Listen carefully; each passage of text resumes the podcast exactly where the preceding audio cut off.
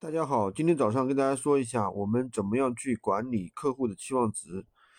什么叫管理客户的期望值？就是我发现有一些网友啊，在一个问题，就是他们去跟客户承诺的时候啊，这客户说，哎，你这个是什么什么样的？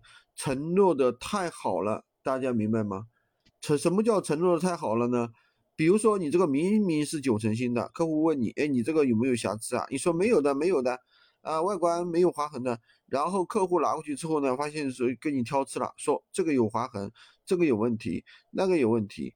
就是我们刚，如果我们卖的是二手的东西，一定不要把一些东西给客户承诺的太好，就说就可以跟他明确的说，你说，哎，我们这个，嗯，虽然是怎么怎么样，外观比较新，但是呢，你不要当新机去对待，对不对？如果说你要求比较完美，那你去买新机。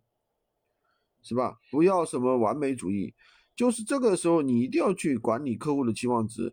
那比如说，如果有的客户说，哎，你这个，比如说你这个待机时间多长啊，能用多久啊，对不对？像我们的一般的很多的产品的话，用不了太久的，对不对？也有很多客户不懂，他以为是个买了一个手机，是不是？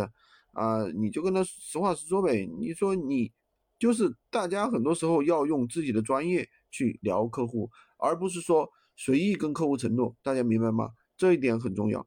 今天就跟大家讲这么多。喜欢军哥的可以关注我，订阅我的专辑，也可以加我的微，在我头像旁边获取闲鱼快速上手笔记。